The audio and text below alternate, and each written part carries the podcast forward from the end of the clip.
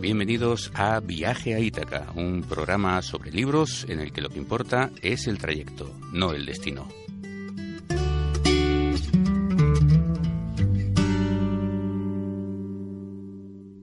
Buenas, ¿qué tal? Bienvenidos a una nueva edición, a una nueva emisión de Viaje a Ítaca. Como siempre, comenzamos repasando eh, las eh, diferentes vías de comunicación, las vías de contacto que tenéis con nosotros, en el caso de que queráis comunicarnos alguna cosa. Tenéis la página web que es viajaitaca.net con todo el contenido habitual, incluyendo la versión podcast de estas emisiones en el Prato Radio. Tenéis también la opción de contactar con nosotros vía correo a través de un correo particular de, del podcast que es radio arroba. Nos podéis encontrar eh, también en Twitter, en viaje-itaca, en edición en castellano, y en la versión en catalán, viacha-itaca. En el caso del Facebook, eh, viaje a Itaca, todo junto, y ahí también os encontráis en la página donde podéis ver enlaces a contenidos de la web, a otras, eh, a otras webs y otro tipo de contenidos, y también podéis eh, escuchar desde la propia página del Facebook nuestro podcast. Hoy tenemos a un invitado muy especial. Eh, viene en colaboración con la plataforma EdBuilding eh, de cápsulas educativas. Él es uno de los expertos de esta plataforma.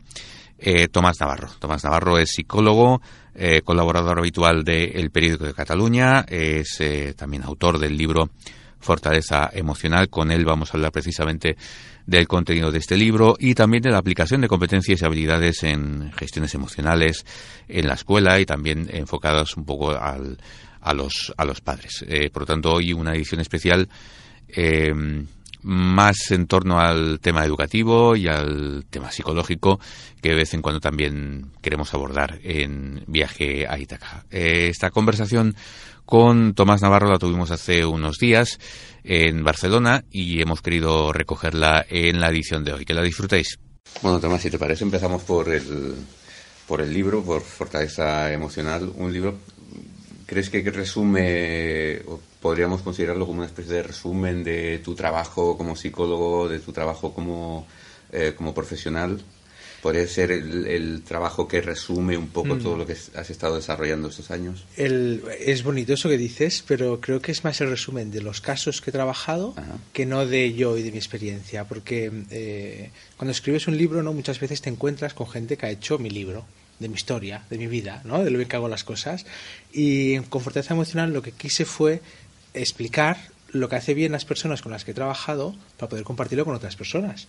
Entonces aquí hay, sí que hay miles de horas y de personas y de experiencias y de emociones y yo simplemente las he recopilado de una manera pues que fuera didáctica y que pudieras aprender eh, a través del ejemplo de otras personas. Bueno, por una parte tuya tiene, tiene que haber aquí. Sí, sí, unas cuantas horas me pasé escribiendo. ¿eh? no, creo que decir de tu propia experiencia, de tu, experiencia personal como, como individuo. Sí, sí, lo que quizás lo que mejor he podido aportar ha sido la compilación, ¿no? Y, la, y, sacar la información más importante y ponerlo de una manera más didáctica, ¿sí? Para que sea fácilmente entendible. Vale. Perfecto. Eh, ¿Cómo te planteas el, libro para llegar a, conseguir estos objetivos que te planteas en él, que son eh, ayudar un poco a la gente a, hacerle entender eh, cómo salir de posibles conflictos que tenga, cómo conseguir sentirse bien consigo mismo? Mm. Mira, la mayor parte de los clientes que tengo y que he tenido no tenían un gran problema lo que tenían era la acumulación de pequeños problemas o pequeñas frustraciones del día a día. ¿Pero ¿les tratas de clientes o de pacientes? Mira, tengo las dos cosas. ¿eh? Pacientes sí que es un término más clínico, ¿no? Y es cuando alguien tiene una patología que a veces banalizamos y pensamos que una depresión no es nada, una ansiedad no es nada, no, es una patología, ¿eh? igual que si tienes un cáncer o si tienes un accidente traumático y te has roto una pierna. Eh, lo que pasa es que paciente es como que un papel pasivo que a mí no me gusta mucho. ¿eh? Y en cambio me refiero más a clientes cuando es alguien que quiere mejorar y no tiene un trastorno mayor, no tiene una patología, algo clínico. ¿sí? Vale. Entonces, eh, sí, continúa que te he interrumpido. No, no te preocupes. La mayor parte de gente lo que tiene es acumulación de pequeños problemas que puede acabar provocando una patología. Una depresión puede estar provocada por la acumulación de todo de situaciones, problemas, de gente tóxica que tienes cerca que no has gestionado. Entonces, ¿qué, ¿con qué objetivo nace el libro? Con el de proporcionar herramientas para que no llegue a desbordar ese vaso, ¿no? Para que veas en qué nivel estás, qué es lo que te lo va llenando y poder vaciarlo o cerrar el grifo, ¿no? Para que no, para, cuanto antes mejor y no acabar en una patología y no ser, ser cliente, no paciente. Vale, ¿y cuál es el punto de partida? O sea, ¿en qué momento crees que, o, consideras que el, el, cliente o el paciente mm. eh, debe reaccionar? O sea, ¿cuál sería el primer síntoma de esa especie de acumulación de problemas que se van haciendo una bola hasta llegar a, esa, mm. ese, diagnóstico que puede ser la depresión, por ejemplo? Mira, hay muchos indicadores, ¿eh? pero si me permites, eh, voy un paso atrás. No, no tenemos que estar mal para poder leer eh, fortaleza emocional o para poder acudir a un psicólogo o a un experto que nos pueda ayudar, porque siempre podemos estar mejor. Y tenemos como la gran idea ¿no? de que cuando estoy mal voy al médico. No, ves cuando estás bien, para asegurarte de que estás bien, porque luego cuesta todo mucho más de, gestionar. Entonces, ¿cuáles son los primeros síntomas ¿no? que te indican que hay un desequilibrio? Yo siempre hablo de desequilibrio, ¿no? Cuando ves que algo no acaba de funcionar, pues mira, que se altera nuestra vida, se altera el sueño, se altera la ingesta, comemos más, comemos menos, ganamos peso, perdemos peso, dormimos peor, eh, perdemos el focus, ¿no? la concentración, nos cuesta más hacer lo que hacíamos, eh, tenemos más errores, eh, perdemos la capacidad para disfrutar, no nos lo pasamos bien con nada, íbamos con modo rutina, pasando días, etcétera. Entonces, con estos cuatro síntomas, yo creo que el, 80% de la población tendría que hacer alguna cosa. ¿eh? Pero con esto sí que es un indicador muy claro. Y además nuestro cuerpo nos avisa siempre, siempre, siempre, siempre nos avisa antes de que sea demasiado tarde. Pero no le prestamos atención. Quizás crees que la gente no es consciente de que eh, esos problemas que se van generando eh, son problemas que pueden tener una, digamos, una patología vinculada a la psicología, quiero decir, mm. los eh, relacionan con otras cosas antes que con problemas que se puedan gestionar a través de, la psicología, del tratamiento psicológico. Mira, si con la medicina clásica ya pasa, ¿no? Que tienes un problema, un dolor en la espalda y haces la táctica del avestruz, ¿no? Y bueno, ese me pasará. Con la patología psicológica mucho más. Porque claro, no es evidente, no hay un dolor evidente. Entonces sí que es una estrategia habitual de, bueno, ya se pasará solo, ¿no? Entonces me focalizo en el corto plazo y sí, puedo estar nervioso o triste, pero me voy de compras. Entonces subo un poquito el ánimo, me aguanto una semana o dos y luego vuelvo a caer otra vez. Bueno, pues me vuelvo a ir de compras. Lo que pasa es que son estrategias que no son válidas, porque cada vez cuesta más remontar ese estado. ¿sí? Hasta, es un poco la analogía de, vaciar el, depósito, ¿no? la garrafa, el vaso o cerrar el grifo. Nos centramos más en ir cambiando ¿no? de depósito que en cerrar el grifo que nos está provocando ese, ese malestar o, esas emociones negativas. interesante esto, sí. El libro ya lleva tres ediciones. Mm. Eh, estás recibiendo muchos inputs de lectores, de personas que se han acercado al libro y que han descubierto eh, cosas que hasta ahora no, no habían pensado o no tenían muy claras? Mira, es sorprendente y gratificante. La cantidad de correos que recibo y de llamadas, ¿eh? porque al final eh, la gente acaba encontrando tu teléfono. Es increíble, es increíble. Pero es que ahora, la semana que viene, bajaré a Madrid. En cuanto comunique que bajo a Madrid, ya tengo pues varias opciones o de gente que quiere ver o que a lo mejor quiere aprovechar para hacer una reunión o lo que sea. ¿Por qué? Porque es una manera muy sencilla para tomar conciencia de cómo estás viviendo y, y, con muy poco con muy poco trabajo darte cuenta de qué cosas puedes cambiar y es que te cambia te cambia la vida completamente ¿por qué? porque al final no es complicado ¿eh? simplemente es parar y analizar lo que estás haciendo con esto es bastante Normalmente lo hacemos cuando se nos ha muerto la pareja, cuando nos han diagnosticado un cáncer, cuando nos han despedido del trabajo. Mm. Dice, uy, algo falla, a ver qué hago. Y con lo que pretendo en el libro es que no llegue ese momento, que te des cuenta antes. Entonces la gente que se ha dado cuenta realmente ha dicho, ¡apa! ¡Qué fácil! ¿no? Y, están agradecidos y lo comparten. Y también recibo otro tipo de correos que es más de dudas, ¿no? De hablas de gente tóxica, pero tengo mi madre, ¿cómo lo hago exactamente con mi madre?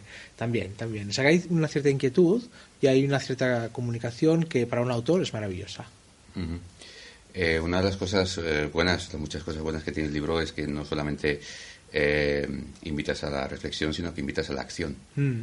¿no? Eh, creo que es, es, fundamental ¿no? para eh, que el lector sea consciente, pero también para que vea de qué manera, reaccionando, mm. puede saltar ese obstáculo. ¿no? Hasta que no hagamos nada, no pasará nada. Podemos hacer planes y planes y planes y más planes y tener sueños y sueños muy románticos y cómo será todo de aquí un mes o dos o tres o cinco, pero hasta que no des el primer paso, no va a cambiar nada. Y ese primer paso muchas veces es un primer paso. no es muy complicado. Es eh, transformar ese plan en una realidad.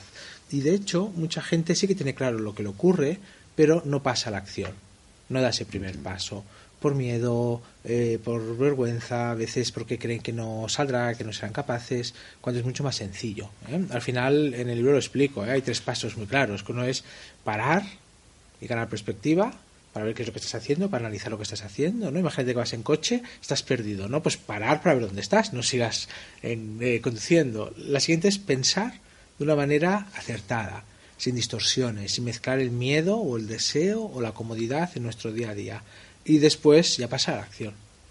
Eh, retomando un poco el, esta eh, analogía que has hecho del coche, lo podemos considerar una especie de GPS, tu libro.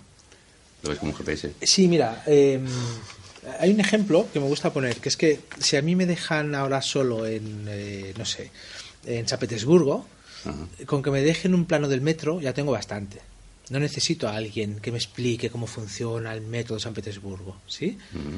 Sí, pero si a lo mejor eh, hay otra, no sé, me, dejan en Nueva York. En Nueva York, pues claro, el sistema es mucho más complejo, metropolitano, con entonces quizás sí que necesito a alguien que me oriente un poco, ¿no? ¿Dónde está el norte, dónde está el sur, dónde están los barrios y demás. Fortaleza emocional ayuda a un perfil de gente muy elevado a tener esa pequeña brújula, ¿sí? ese pequeño mapa, ese pequeño GPS de decir, bueno, ¿dónde estás? No es tan complicado, al final hay cuatro o cinco cosas que entender y hay gente que lo puede hacer sin necesidad de que alguien le preste ese, servicio extra, esa ayuda. Eso que se suele decir, ¿no? De que es más una cuestión de actitud. Hmm. Em, sí. Eh, es complejo, ¿eh? Y el vocabulario de la calle es distinto que el vocabulario técnico, ¿sí? yo cambio la actitud por el focus. Focus. Por el focus. Por ejemplo, mira, muchas veces ocurre. El otro día estaba en un restaurante, ¿no? Y si soy un chafardero, estaba escuchando la conversación de la mesa al lado, estaba comiendo solo, y coge alguien y le dice al, interlocutor, no sabes pelar una granada. ¿Vale? Claro, coma, porque eres tonto, porque ya no sabes, ¿eh? Todo esto es un mensaje implícito. Qué diferente es si le dice, eh, eh, mira, hay un truco para pelar una granada. Entonces, depende de cómo tengas ese focus, claro, toda tu vida entra en resonancia con ese focus. ¿Sí? Si estás agobiado por el trabajo, por ejemplo, claro, ¿cómo vas a llegar a casa? ¿Contento o agobiado? Claro, cuando llegues agobiado, ¿qué va a pasar con tu pareja? ¿Se va a poner contenta o se va a agobiar? ¿Qué va a hacer?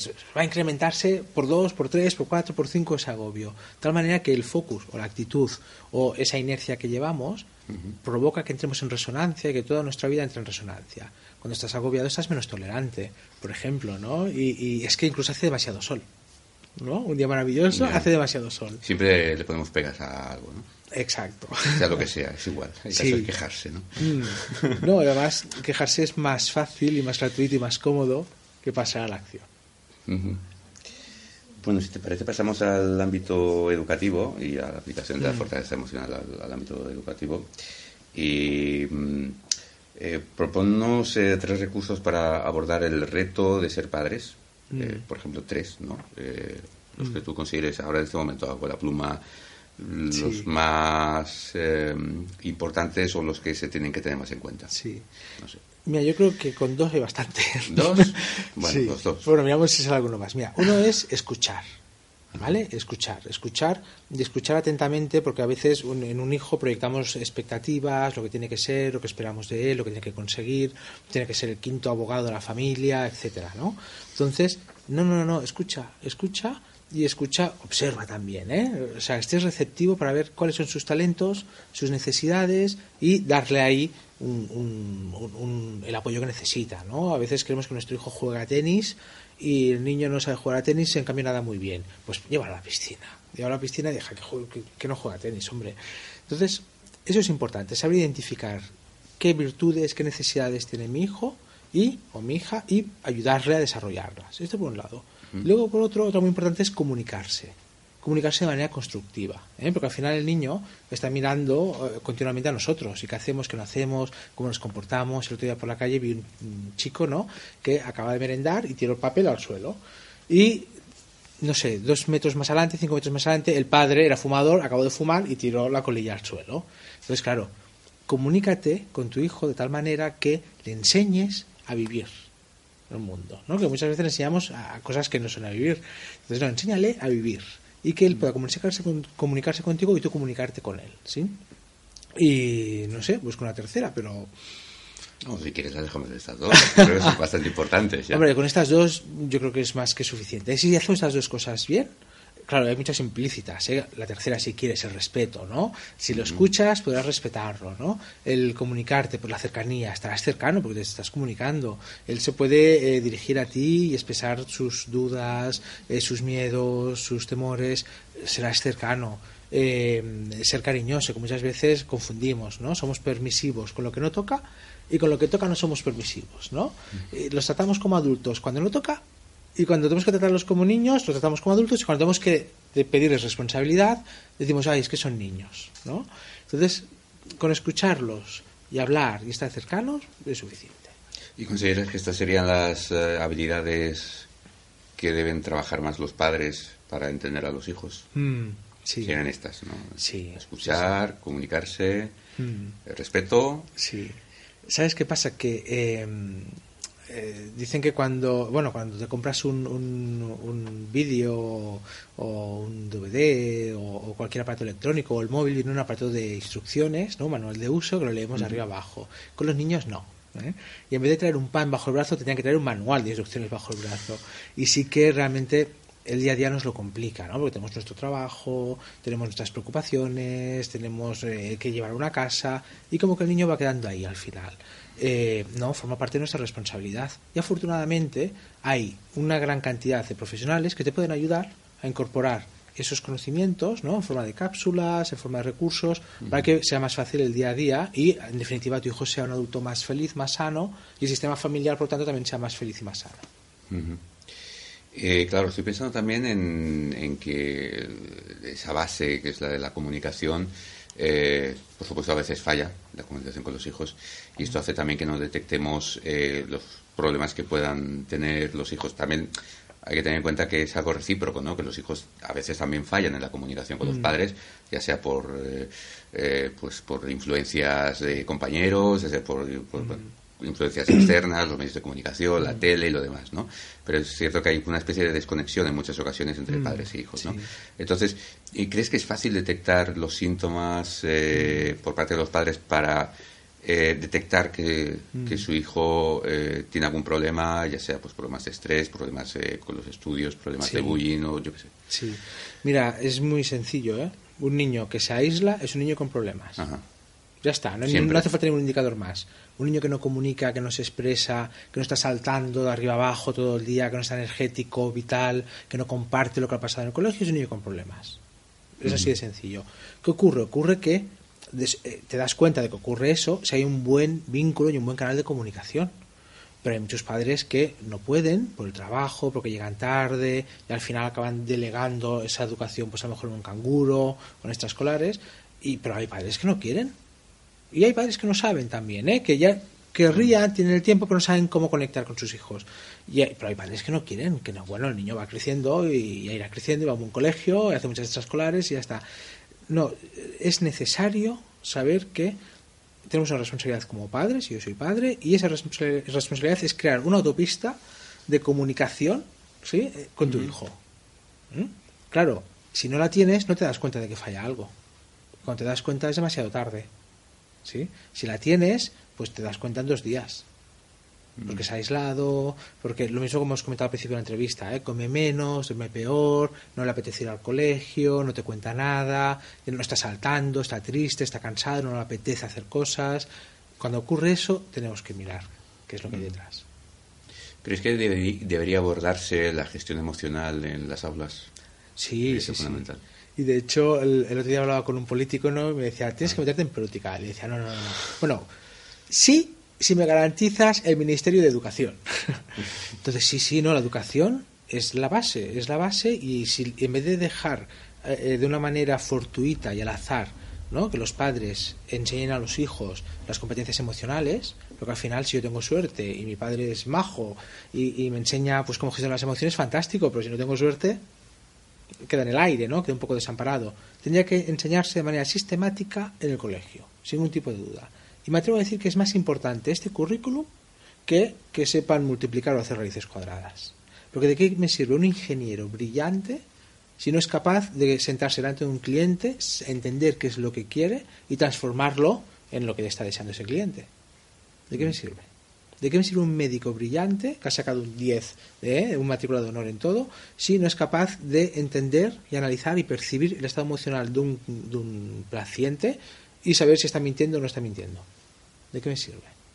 Entonces, sí, absolutamente sí. En el colegio se tiene que incorporar de manera sistemática eh, eh, asignaturas, ¿no? entre comillas, como desarrollar la capacidad para amar y ser amado, eh, desarrollar la capacidad para analizar a las personas, desarrollar la capacidad para tener juicio crítico y pensar, ¿sí? que son fortalezas emocionales todas ellas. Y de hecho, algún día me pondré en serio a hacer push ¿no? para que se considere y, entre en un currículum así. Lo que pasa es que estamos años luz ahora mismo. Pero es cierto que existe una especie de, debate porque bueno, se comenta que hay ciertas áreas del conocimiento eh, y de la educación, lógicamente, que eh, parece como que se les quiera bueno, inculcar más a los, a los, a los padres, al ámbito familiar, ¿no? que son, son cosas que deben permanecer, digamos, eh, dentro de la, de la, unidad familiar, de la educación que deben aportar los padres, ¿no? Y no la escuela, ¿no? Y una de ellas sería la, la gestión de las emociones, ¿no?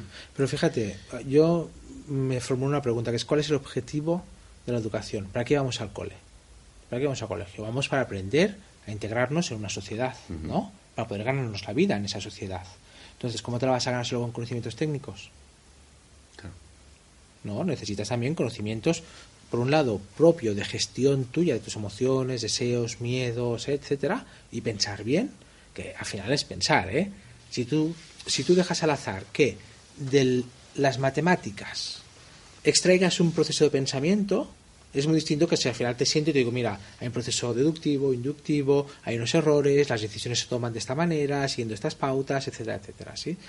Esto por un lado. Y mm. luego por otro, claro, eh, relacionarte con otras personas. Bueno, Claro, si el colegio nos prepara para insertarnos en la sociedad, ¿cómo no trabajamos relacionarnos con otras personas? Aprender a identificar su estado emocional, aprender eh, a, ver sus necesidades, a empatizar con ellos, a saber cuándo tengo una persona tóxica que tengo que hacer con ella. Claro, ¿dónde lo vamos a aprender? A base de golpes. A base de golpes no aprendemos. Si tenemos suerte, podemos aprender algo, asimilarlo y transferirlo. Pero la experiencia por sí sola no enseña nada. Claro. Sí, he pensado también que hay algunas áreas, algunas asignaturas que se podrían perfectamente amoldar a, la, educación, por ejemplo, a la educación de, la, gestión mm. eh, emocional, por ejemplo, la, literatura, ¿no? Mm. Cuántos libros clásicos hay que abordan estos temas, ¿no? Y que se pueden tratar desde otro punto de vista, ¿no? Mm. Sí, sí. De hecho, lo que se está intentando ¿eh? en, Filadelfia, en la UPenn, que es, es, como el núcleo, ¿no? El núcleo radiador, ¿no? De, la educación emocional, es que eh, se revisen, por ejemplo, los textos que leen, pues hacer un comentario de texto. Ah. Sí, porque ese texto, depende del texto que sea, te está transmitiendo una idea u otra. ¿No? Si ese texto es de lo bien que va a competir y machacar a tu adversario en una lucha, o es, gracias a que colaboramos, pues descubrimos un día el fuego y lo mantuvimos ardiendo y lo pudimos compartir con otras tribus. No fue por competición, fue por colaboración. ¿sí? Entonces, esos mensajes implícitos están en el contenido de la educación, pues hay una línea de investigación trabajando aquí y luego hay otra línea que es, bueno, cómo estructuramos ¿no? en unidades didácticas pues eh, la gestión de las emociones precisamente hablando de libros, hay muy pocos libros enfocados respecto a la, educación emocional, sí hay muchos, pero enfocados más hacia, hacia la docencia, hacia los padres, pero hay pocos que estén dirigidos expresamente a los, a los chavales, ¿no? a, los, hmm. a los alumnos. Sí, sí, porque al final eh, eh, tienes que comprarlo tú, ¿no? Y un chaval dices, ¿qué, qué libro quieres, no? ¿Kika Superbruja? o es mejor que cojas un libro como Kika Superbruja y de manera transversal pongas elementos ¿no? de, gestión de las emociones, etcétera, creo que hagas un libro específicamente de gestión de las emociones para primero de eso. ¿sí? Tenía que ser algo como más global, ¿no? que tú puedas ir teniendo inputs continuamente para poder eh, eh, tener claves ¿no? o truquitos para pensar, entrar en esa resonancia de pensamiento. ¿Y tú cómo fue que te inclinaste por la psicología? Eh, ¿Fue precisamente por las lecturas, por tu ambiente familiar, por porque te dio por ahí, vaya. Sí. Em, Mira, esto es ad hoc, ¿no? Y, ya como adulto ya psicólogo, ¿no? Sí que quería ayudar a, las personas, había la voluntad de ayudar, no sabía bien cómo hacerlo, y con el tiempo fui descubriendo materias, ¿no? Fui haciendo, eh, cuando llegó el momento de decidir, pues sí que hice como un barrido, ¿no? De posibilidades, y me acuerdo de, ir a medicina, ir a psiquiatría, ir a psicología, a las universidades y ver, ¿eh? Tener más información, y, eh, y al final decidí psicología. Pero ahora con el tiempo, claro, y esto ya lo sabes ahora, antes no, eh, tenemos una configuración corporal cada uno determinada. ¿eh? Hay quien es más alto, quien es más bajo, quien eh, es más, eh, tiene más tono muscular, quien tiene menos tono muscular, etcétera. Con el cerebro también. ¿sí? Entonces, hay una zona o hay un tipo de neuronas que son las neuronas espejo, que son las neuronas encargadas de empatizar, ¿no? de que te ayudan a entender muy bien a las personas captar muy bien esa información ¿eh? muy rápida a las personas y tú ser capaz de sintonizar con ellos, sentir lo que ellos sienten y por tanto le puedes ayudar mucho mejor si siente lo mismo que sientes tú. Entonces yo creo que tengo un overbooking de neuronas espejo que ya me condujo hacia aquí. Porque a nivel familiar, o sea, psicología, ni loco, ni loco. Eh, a nivel, si quieres, social, amigos, de lo que tocaba en ese momento estudiar, ni loco. De hecho, fui como un rebelde, ¿no? Sin causa, queriendo estudiar psicología y recuerdo palabras como de toda la vida te morirás de hambre. Bueno, vamos comiendo de momento, ¿eh? Pero eh, sí que tenía una vocación de ayudar y se me daba bien, pues, estar con las personas y conectar con ellas y como que cayó un poco en cascada. O sea, que eres como un bicho raro, ¿no? Mira, la semana pasada, o hace dos, ah, escribí un artículo en el, en el periódico porque un cliente me dijo, claro, es que yo creo que mi psicólogo está más loco que yo, ¿no? Y le pregunté, ¿por qué? Y dice, bueno, claro, te has ido a vivir a la montaña y, resulta que eres capaz de hacer, bueno, una serie de cosas, ¿no? Y yo, pues íbamos hablando y le decía, ya, pero el loco soy yo o, son o es el resto. Poco lo mismo, ¿el bicho raro soy yo o es el resto? Porque al final te has de plantear que eres raro porque tienes claro que quieres estudiar y te dedicas a ello. O incluso, imagínate que me hubiera equivocado, ¿eh? Que hubiera cambiado de opinión en vez de acabar la carrera porque tengo que acabarla, porque qué dirán si no la acabas. No, precisamente cuando puedes conectar contigo y saber lo que necesitas y trazar ese camino y trabajar por unos objetivos, pues sí que es lo raro porque es lo menos frecuente. Pero creo que es lo que tendría que ser más bien. El problema es que cuando tenemos que decidir no tenemos las cosas claras y no nos eh, ayudan o no nos muestran el camino. Mira, hay un señor que es Gardner que dice que tenemos siete tipos diferentes de inteligencia, ¿no? Y que estas inteligencias, pues, eh, llámalo entre comillas, ¿no? Son esas habilidades que se nos da bien. Entonces, por ejemplo, a mí, la mía, la que se me da bien es la interpersonal que es la de estas neuronas espejo, ¿no? que comentaba antes. Pero hay niños que tienen la cinestésica, ¿no? que es la, de, la que les va a permitir ser un gran deportista. Hay niños que tienen la lingüística y van a ser grandes periodistas, grandes escritores, grandes abogados, etcétera. Incluso puedes combinar varias. ¿eh? Si tienes la lingüística con eh, la verbal, ¿eh? con la interpersonal, pues puedes ser un buen psicólogo, psicólogo, por ejemplo. Esto se puede ver. El problema es que muchas veces los padres empañamos esa realidad. ¿eh? ¿Cuántos padres hay que quieren que sus hijos sean grandes tenistas y por un tema genético puro y duro no van a ser grandes tenistas? ¿Sí? O quiero que sea gran ingeniero y por un tema genético de configuración cerebral que tiene mejor una eh, eh, o tiene una predisposición para trabajar mejor en el área espacial o el área lingüística y no tanto la numérica, no va a ser un gran ingeniero, puede ser un gran arquitecto o puede ser un gran periodista. Entonces, esa sensibilidad es importante detectarla, porque ya desde pequeñitos lo vemos, lo tenemos clarísimo. Mira, yo, mm, mi hija tiene muchas neuronas de espejo, es hereda, ¿eh? de hecho si la ves es como yo pero en pequeño, pero también ha heredado esas neuronas de espejo. Y podría ser una muy buena psicóloga, una muy buena eh, periodista, profesora, educadora, etcétera, pero va a ser artista. Y el otro día con mi mujer le decía, mira, cariño, con la sensibilidad que tiene por el arte, eh, con lo que le gusta cantar, bailar, toca instrumentos, tendremos que llevarla a un lugar bueno de artistas ¿eh? a lo mejor no a la universidad o lo hacen paralelo. Pero claro, según en qué familia, ¿cómo te vas a plantear que sea artista? ¿Cómo te vas a plantear que no sea ingeniero?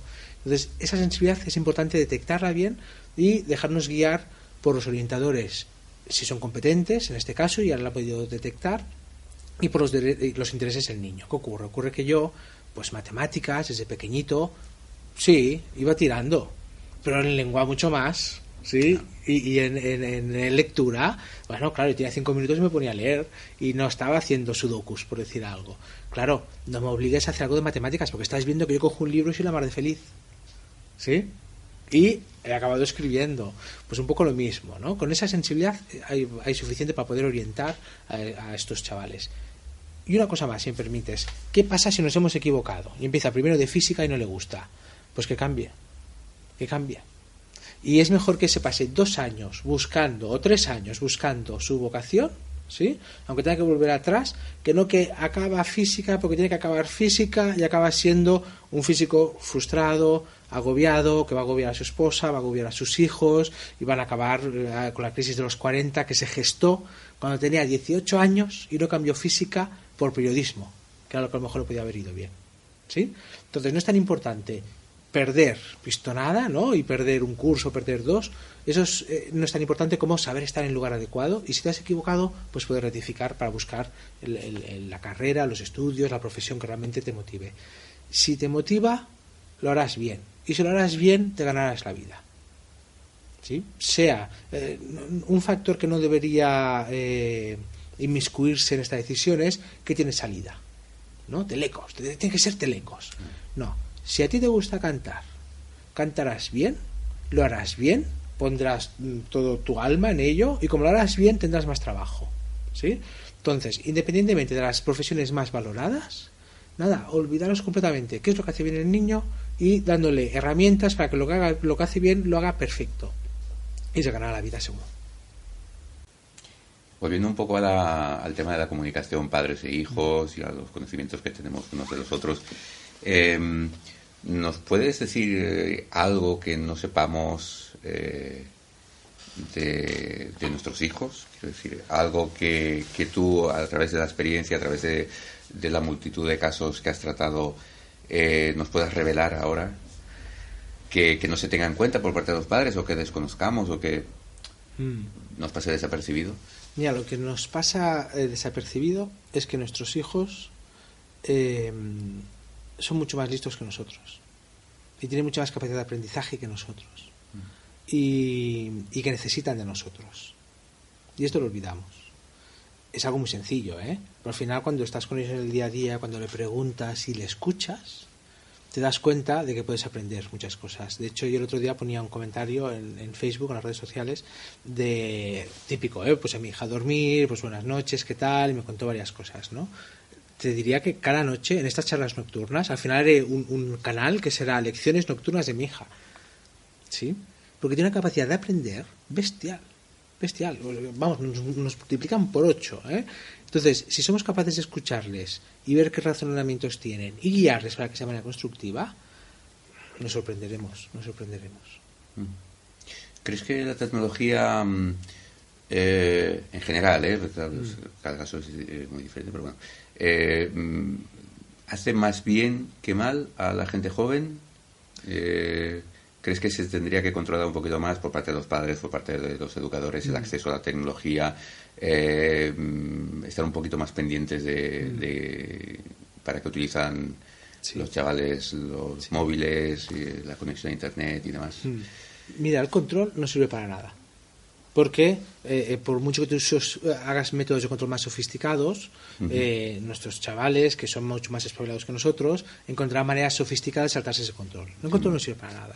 Lo que sirve es la educación precisamente, y es darle criterio y enseñarle un uso racional. ¿sí? ¿Acceso libre a la tecnología? Vamos, absolutamente. En el colegio tendrían que estar con una tablet, porque en vez de buscar el diccionario, buscan en Internet. Y precisamente más vale que le enseñemos en el colegio a buscar adecuadamente. Porque van a buscar igual, por lo mínimo, como mínimo, que aprendan a buscar una fuente fiable, datos eh, eh, válidos, etcétera. Y eh, cuando controlamos algo, prohibimos algo, tiene efecto contrario que es más atractivo. Entonces tú tienes acceso directo. Mi hija tiene una tablet que comparte con mi mujer, ¿no? Yo tengo la mía de trabajo y ella comparten, ¿no? Ella tiene acceso libre. ¿Sí? Pero también puede coger el teléfono y enviarle un WhatsApp a, su tía que vive a 100 kilómetros y porque le apetece hablar con ella, pero ya sabe que no puede hacerlo, pues por ejemplo, eh, eh, si está haciendo los deberes, porque ahora estoy haciendo los deberes. No estoy hablando con la tía, estoy haciendo los deberes. Entonces, eso es mucho más importante, intentar controlar. ¿sí? Eh, recuerdo unos padres que decían, no, es que yo cuando me voy de casa me llevo el cable de la consola, entonces no se conectan y no juegan. ¿Qué te crees que no tienen tres guardados? ¿Eh? Entonces, no, no, no, enséñales que pueden jugar, claro que sí, pero no pueden pasarse jugando todo el fin de semana entero. ¿Sí? Y eso es mucho más práctico más útil que no intentar luchar contra algo que, es inevitable, porque al final eh, nosotros escribimos, nuestros hijos harán así, ¿eh? pero sin soporte físico. ¿Sí? en una proyección y podrán mover. Y mucho más adelante es que no habrá ni pantalla. ¿eh? A nivel neuronal controlaremos y comunicaremos y daremos inputs de lo que tenemos que hacer, llamarnos por teléfono, etcétera. Entonces eh, tenemos que adaptarnos, tenemos que adaptarnos y tenemos que enseñar en todo caso a hacerlo con criterio. ¿no? Es un poco como con el coche. ¿sí? Prohibimos el coche a los chavales que corren mucho, ¿no? Vamos a enseñarle qué pasa cuando corres mucho, porque hay que correr mucho, etcétera. ¿sí? Tengo un amigo editor que, hablando el otro día precisamente de esto, eh, me cuenta que bueno, él tiene, tiene una hija y, y, él tenía todos los dispositivos abiertos en casa, mm. eh, los correos todos tenían acceso a todos los correos de todos, mm. del padre, la madre, la hija, todos, mm. y, en ningún momento se ocultaba nada, ningún tipo de, información. Eh, a través de la red ni nada, ¿no? y eso le, ha facilitado mucho, pues, el digamos, la, interacción con su hija mm. a nivel tecnológico, a nivel personal también, mm. eh, y también pues el, que su hija pues haga un uso racional de, la mm. tecnología, ¿no? Exacto. de hecho, bueno, nosotros también, ¿eh? o sea, tenemos todo abierto y, puede coger mi teléfono y llamar, ¿eh? desbloquearlo y llamar, puede coger mi mujer, desbloquearlo y llamar, puede coger mi iPad, desbloquearlo y mirar un vídeo, y puede entrar cualquier ordenador. Lo que es algo normal, no es algo malo.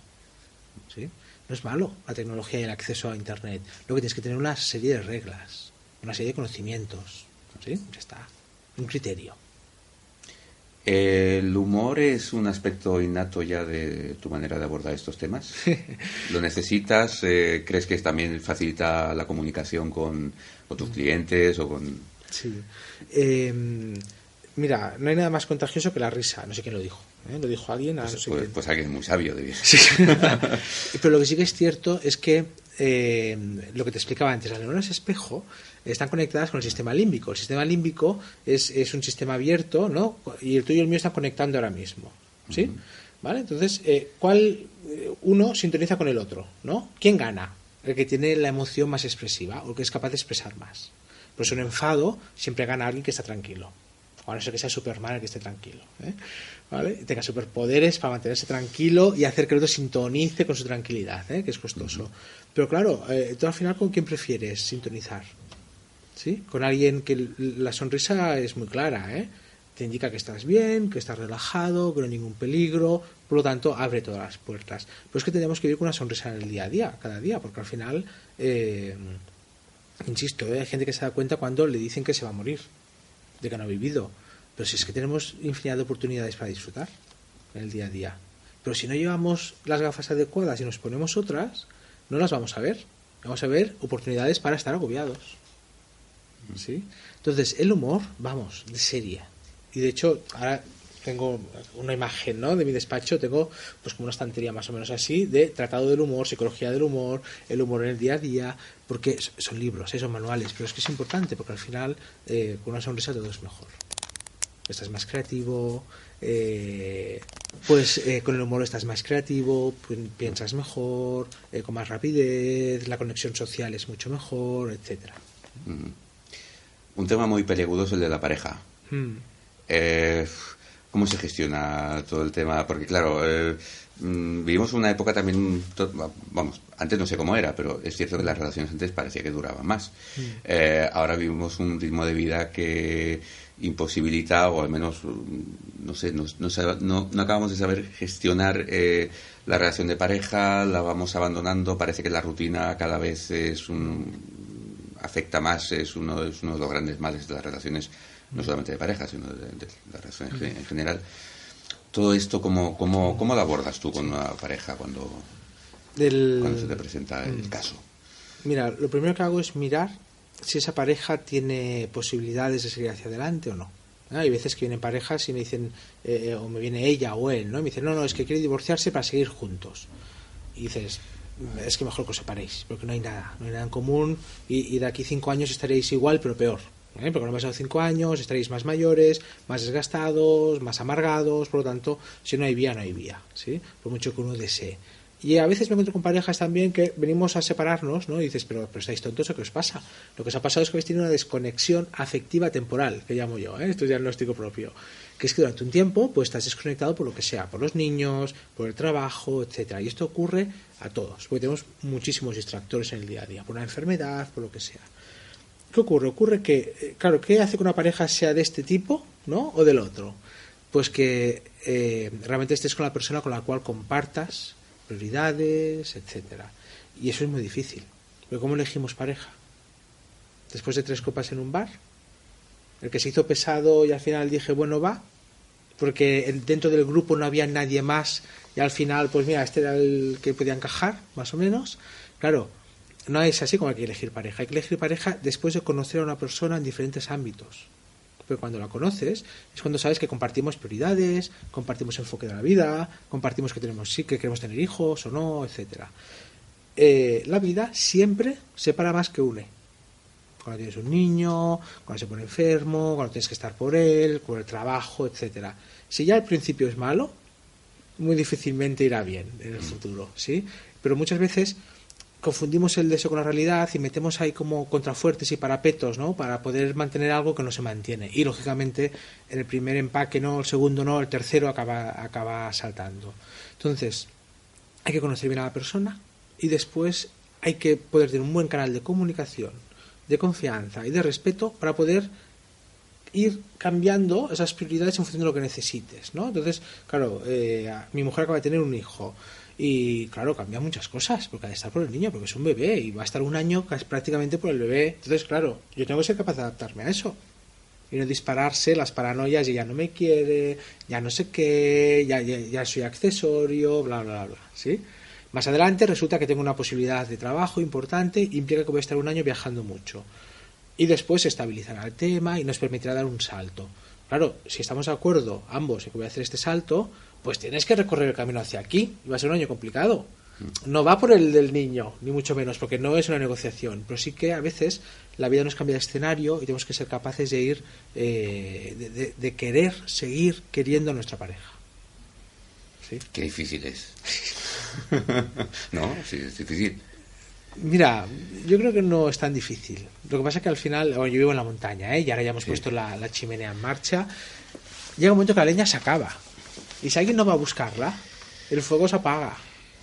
¿Sí? Y a veces voy yo y a veces va ella. Y pero ir a buscar leña es un rollo, porque tienes que salir fuera, que igual estás a menos 10 grados, tienes que... ¿Sí? Y puedes tener todas las excusas del mundo. Es que, ¿por qué no has puesto esta mañana cuando hacía sol? Ahora me toca salir a mí. No, al final, está claro que algo no se mantiene si no, si no lo alimentas, ¿no? Y hay que alimentarlo. Muchas veces nos sorprendemos. Claro, es que resulta que, me recuerdo el caso de, un amigo, ¿eh? que me decía, claro, mi mujer tiene un amante. Claro, decía, pero ¿de qué te extrañas? ¿De qué te extrañas? ¿Qué haces cuando tienes libre? Me voy con la bici fuera, en vacaciones. Hombre, yo dos semanas solo con la bici, por ahí, por el Himalaya y tal, claro. Y por la tarde, bueno, claro, con el frontal con la bici, coño, pues ¿de qué te extrañas? Le estás diciendo que está en un segundo término, o tercero, cuarto, quinto, sexto. Posiblemente se ha intentado comunicar con él, que sí, porque la conozco, ¿eh? No le has hecho ni caso a sus necesidades, pues lógicamente. Está casado con la bici. Claro, estás casado con la bici, pues ella quería otra cosa y, al final, pues mira, sí. Entonces, no es responsabilidad de uno o del otro, sino de ambos. Entonces, hay que poder, pero si habiendo comunicación, confianza y respeto, mmm, puedes ir adaptando a, estos, a estas circunstancias de la vida. Al final volvemos a lo mismo, todo es el focus, ¿no? Mm. sí. Entonces, eh, lo que es importante lo has de mantener. Y decimos, no, no, es, la bici es muy importante, pero, pero pues es que no vas a pasar de campeón del barrio. ¿Sí? ¿Cómo de importante es la bici?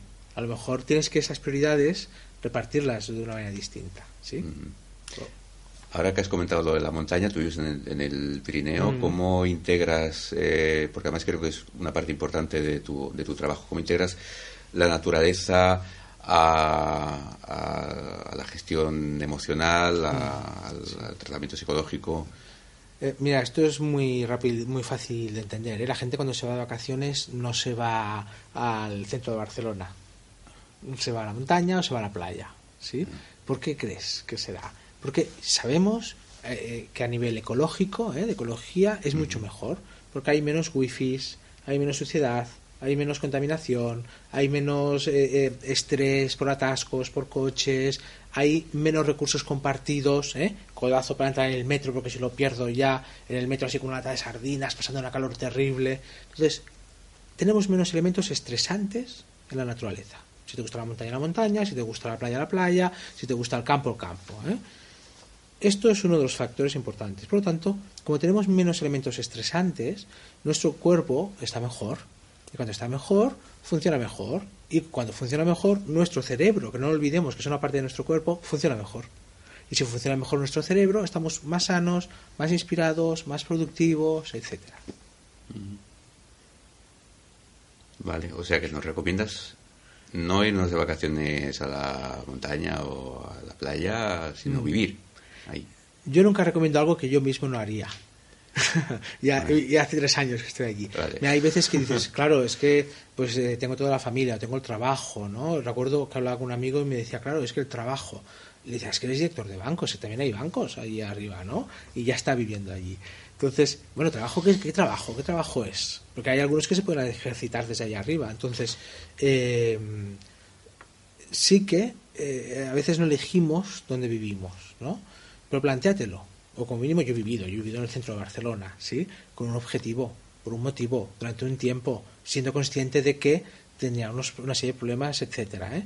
Eh, luego ya me he ido a vivir siempre a las afueras, le da más de bien, y cuando decidí volver a estar cerca de Barcelona otra vez, pues busqué San Cugat, que vivía justo a dos minutos de la montaña, ¿eh? iba en dos minutos andando estaba en la montaña, y era otro entorno.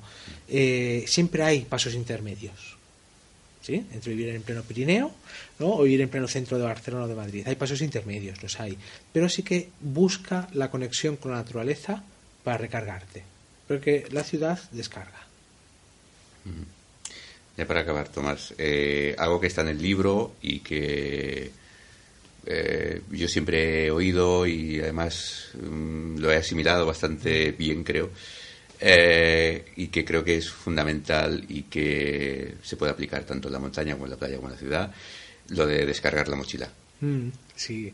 Es fundamental, ¿no? Sí, sí, sí, es básico. Esto es básico.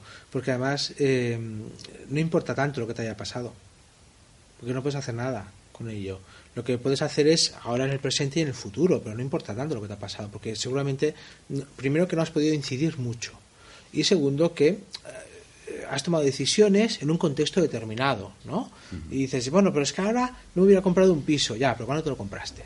En el 2006, pues tú no sabías que habría una crisis, ¿sí? ¿Cuándo te lo compraste? En el 2012, hombre, pues ya se sabía que el tema estaba complicado, pero nos fustigamos, nos castigamos por el pasado, nada, déjalo, déjalo, que no siga interfiriendo en tu día a día, porque si no, no vas a poder correr, ¿sí? Si vas arrastrando a gente, arrastrando experiencias, arrastrando emociones negativas, ¿no? Eh, eh, con, con eh, rencor, con odio, con nada, nada. Perdona, olvida, archiva y focalízate en el presente. Y esto es básico.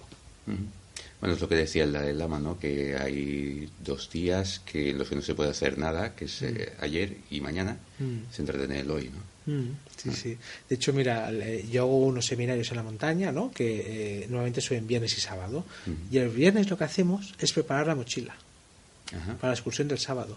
Y te sorprenderías, porque a veces dices, pero a ver, no vamos de excursión un mes entero. O puedes llevar ¿no? una chaqueta, un plumífero, un forro polar, un chaleco, etcétera. Pero mira qué tiempo está haciendo. Porque no va a llover. No va a llover. Por lo tanto, te puedes dejar el chubasquero, el Gore-Tex y no sé qué, porque no va a llover. O al revés, ¿no? Que dices, venga, hala, vamos. Y dices, oye, que estamos a menos 5 grados, cógete algo que abrigue. No, no se va a complicar. Pero si se complica, sí. Entonces, la mochila ha de estar cargada con lo que necesitamos. Ni más ni menos. Ni más ni menos. Porque si no, iremos más lentos. Y nos cansaremos antes. Muchas gracias, Tomás. A vosotros.